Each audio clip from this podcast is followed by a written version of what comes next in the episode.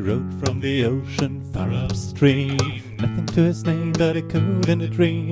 Looking for the legendary inland sea where the water was deep and clean and free.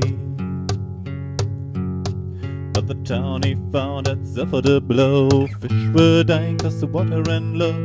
Fat catfish named a Diamond Dawes blocked the stream with copyright laws. He said, My water's good and my water's free. So Ponderosa, you gotta thank me. Then he bottled it up and he labeled it my. They opened that book, but they ran out of time. So Puff made it brown and he tanned his sides. Said, This is the mark of too much pride. Tied him to a horse with the tail on fire. Slapped her on the ass and the water went higher. Ponderosa, Puff won't take no guff. Water ought to be clean and free. So he fought the fight and he set things right with his OpenBSD.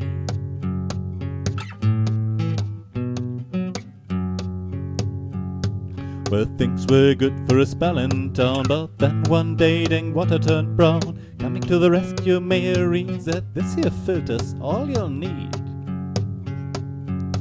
But it didn't take long for the filter blood, full of mud and crud and bugs. Folks said, Gotta be good away. Mayor said, Hell no, she's okay. The water's fine on the open range, and he passed a law that it couldn't change. No freeze, no boy, no frolicking young Puff took him aside, said, This is wrong. Then he found the mayor was adding the crowd, so he cooled him down in a cloud of blood. Said the mayor's learned he's done being mean, so they did it right, and the water went clean. Ponderosa Puff wouldn't take no guff. Water ought to be clean and free. So he fought the fight and he set things right with this open beer BSD.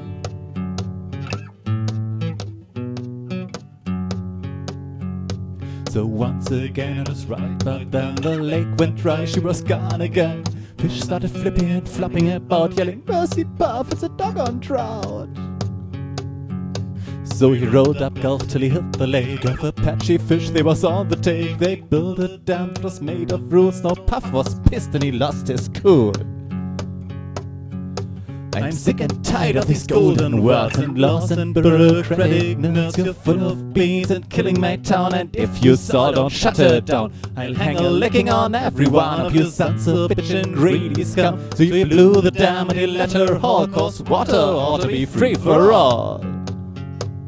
Ponderosa Puff wouldn't take no guff. Water ought to be clean and free.